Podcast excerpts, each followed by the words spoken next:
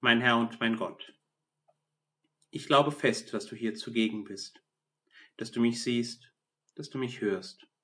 Ich bete dich in tiefer Ehrfurcht an. Ich bitte dich um Verzeihung für meine Sünden und um die Gnade, diese Zeit des Gebetes so zu halten, dass sie mir Frucht bringt. Maria, meine unbefleckte Mutter, heiliger Josef, mein Vater und Herr, mein Schutzengel, bittet für mich. Vor einigen Tagen war ich eingeladen zu einer befreundeten Familie. Die haben zwei kleine Kinder. Die ältere von beiden, das Mädchen, ist fast zwei Jahre alt und der Kleine, der Sohn, der wird jetzt im Oktober oder in den nächsten Monaten auf jeden Fall, wird der ein Jahr alt. Und wir saßen draußen im Garten, haben zu Abend gegessen gemeinsam. Und die große Schwester, die war damit eifrigst beschäftigt, die Blumen zu gießen mit ihrer kleinen Gießkanne und war hochgradig von dieser Tätigkeit ja in Anspruch genommen, hochgradig konzentriert und war damit auch gleichzeitig beschäftigt, äh, den Gast, also mich, äh, damit zu beschäftigen, Wasser in die Gießkanne zu schütten mit dem Gartenschlauch. Aber all ihre konzentrierte Arbeit, all das, was sie tat, wurde an einer Stelle einmal unterbrochen. Da wurde die Kanne stehen gelassen, alles andere war völlig uninteressant. Sie reckte sich zum Himmel, zeigte mit ihrem Zeigefinger nach oben und rief ganz laut, da. Und wenn man dem Finger gefolgt ist, konnte ich dann einen Vogel sehen, der oben am Himmel, sozusagen über dem Haus, über dem Garten hinwegflog. Da, ein Vogel. Ihre ganze, ihre ganze Körperhaltung, ihr ganzes Dasein war auf einmal zu einem einzigen Hinweisschild geworden.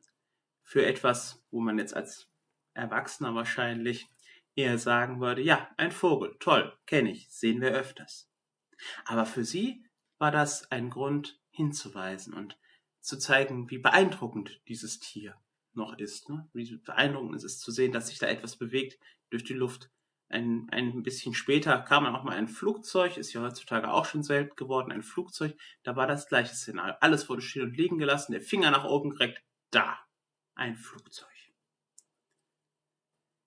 Ja, dieses kleine Mädchen, Herr, ist durch diese Art ein, ein Hinweis geworden, hat auf etwas verwiesen, was ich oder auch die Eltern nicht, sagen wir mal, so wahrnehmen würden. Etwas, was für uns alltäglich ist. Sie hat daraus etwas Besonderes gemacht, weil es für sie etwas Besonderes war. Sie ist zu einem Ausrufezeichen und Hinweisschild geworden. Ein Hinweisschild. Diese Funktion, so möchte ich es mal sagen, ist, hat auch derjenige, an den wir heute ganz besonders denken, weil heute sein Geburtstag liturgisch gefeiert wird, also im Rahmen von Gottesdiensten und im Rahmen des Gebetes. Und zwar die Geburt deines Vorgängers, deines nicht Vorgängers, Vorläufers, Verzeihung, deines Vorläufers, Johannes des Täufers. Die Geburt vom Täufer. Er wird auch in der Kunst teilweise dargestellt mit einem extrem langen Zeigefinger. Dieser Zeigefinger ist auf dich gerichtet. Seht das Lamm Gottes. Da, da ist es. Da ist der Messias, da ist der Sohn Gottes, da ist derjenige, der kommen soll. Johannes ist mit seiner ganzen Existenz ein einziger Hinweis auf dich. Schon all die Umstände seiner Geburt, von denen wir heute in dem Lukasevangelium hören, weisen immer wieder auf den anderen hin. Sein Vater Zacharias der will ja erstmal gar nicht glauben, dass das passiert, dass seine Frau und er nach so vielen Jahren dann doch noch ein Kind geschenkt bekommen. Als der Engel ihm diese Botschaft im Tempel überbringt, da, ja, da sagt er erst einmal, ich kann das nicht glauben und verliert dadurch erst einmal die Sprache. Er kann nicht reden. Erst am Geburtstag, am Moment, wo es dann zur Beschneidung des Kindes geht und zur Namensgebung und er sich dann doch an die Worte des Engels erinnert, an die Botschaft Gottes erinnert und das tut, was man von ihm fordert, nämlich dem Kind den Namen nicht Zacharias, sondern Johannes zu geben, erst da löst sich seine Zunge und in einem wunderschönen Hymnus, dem Benediktus, dem Gepriesen sei Gott, darin singt er ein Loblied oder spricht ein Loblied auf dich, Herr, auf deine großen Taten. Und auch da weist er wieder darauf hin, dass sein Sohn Johannes eigentlich auch nur mal wieder ein Hinweisgeber ist. Er wird den Weg bereiten. Er wird die Herzen der Menschen wieder zu Gott hinwenden.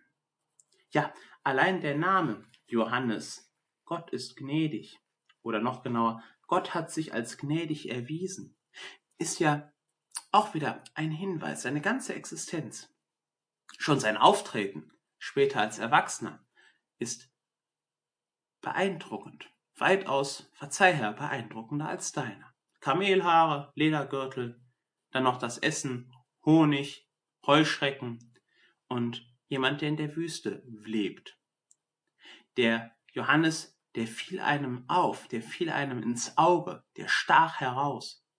Dieses Hinweis geben, dieses da ist der Messias, das hat er sozusagen extremst wörtlich genommen. Er war jemand, der auffiel. Herr, auf dich hinzuweisen, dich zu erkennen, ja, andere Menschen zu dir zu führen. Das sind Eigenschaften, das sind Fähigkeiten, das ist das Talent des Vorläufers Johannes, von denen wir auch heute noch lernen können. Johannes hat schon im Mutterleib dich erkannt. Als Maria Elisabeth besucht hat, als deine Mutter seine Mutter besucht hat, da ist Johannes vor Freude im Schoß gehüpft, so dass die Mutter es gemerkt hat und erkannt hat mit Hilfe auch des Heiligen Geistes, dass die, die dazu ihr kommt, den Messias trägt, den Sohn Gottes trägt. Ja, die Mutter des Herrn ist, wie sie selber sagt. Und dann auch später, als Erwachsener, beim Taufen, erkennt Johannes dich. Im Gegensatz zu ihm, wie ich gerade schon sagte, fielst du kleidungstechnisch rein äußerlich nicht besonders auf. Aber Johannes erkannte dich, erkannte das dich als denjenigen, der den Heiligen Geist trägt, als den Messias, als den Erwarteten, dem, dem er vorausgeht, dem er den Weg bereitet. Diese Fähigkeit, Herr, deine Gegenwart nicht nur zu spüren, zu sehen, sondern sie wirklich zu erfahren, das ist etwas, was wir von diesem Johannes lernen können. Herr, worum wir dich bitten können, dass du uns hilfst, dass wir dich erkennen, damit auch wir zu lebendigen Ausrufezeichen werden, so wie das kleine Mädchen in dem Garten vor ein paar Tagen, die den Vogel und das Flugzeug damit identifizierte. Da man konnte nicht an ihr vorbeisehen, ohne auf das Flugzeug oder den Vogel zu gucken. Der ganze Körper, all das war ein einziger Hinweis nach oben, ein Fingerzeig zum Himmel. den Fingerzeig, den Hinweis, den hat sie aber auch nur dadurch gegeben, dass für sie es deutlich war, da ist was Besonderes. Aus ihrer Sicht ist ein Flugzeug und ein Vogel noch etwas Besonderes, etwas, was man nicht alle Tage sieht, was man, worauf man hinweisen muss. Herr, hilf mir, hilf uns, dass wir dich erkennen, dass wir, wenn wir dich erkennen, auf dich hinweisen, und dass wir nicht in die Gefahr rutschen, vielleicht auch in eine Routine zu kommen beim häufigen Umgang mit dem Heiligen, mit dir, sondern dass das immer etwas Besonderes ist, auf das wir zeigen, dass wir immer wieder neu mit unserer ganzen Existenz, von der Haarspitze bis zur Fußsohle, auf dich hinweisen.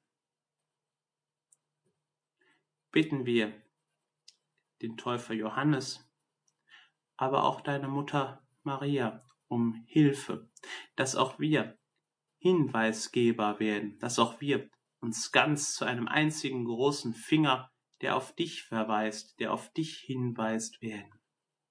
Damit wir auch genauso überzeugt wie das kleine Mädchen sagen können, da, da ist der Messias. Ich danke dir, mein Gott, für die guten Vorsätze, Regungen und Eingebungen, die du mir in dieser Betrachtung geschenkt hast. Ich bitte dich um deine Hilfe, sie zu verwirklichen. Maria, meine unbefleckte Mutter, heiliger Josef, mein Vater und Herr, mein Schutzengel, bittet für mich.